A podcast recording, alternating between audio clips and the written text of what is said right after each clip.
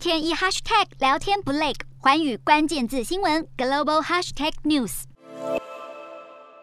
一桶一桶的水不断往身上浇，就希望能为身体降降温，暂时舒缓舒缓。印度近日受热浪侵袭，首都新德里西北部地区更出现破纪录的摄氏四十九点二度高温，让当地民众苦不堪言。而大多数的农民都难以在这样炙热的天气下田工作，生活也因此停摆。外媒报道，虽然印度每年都会发生热浪，但是通常是在五六月份，今年却提早从三月份就开始出现第一波热浪。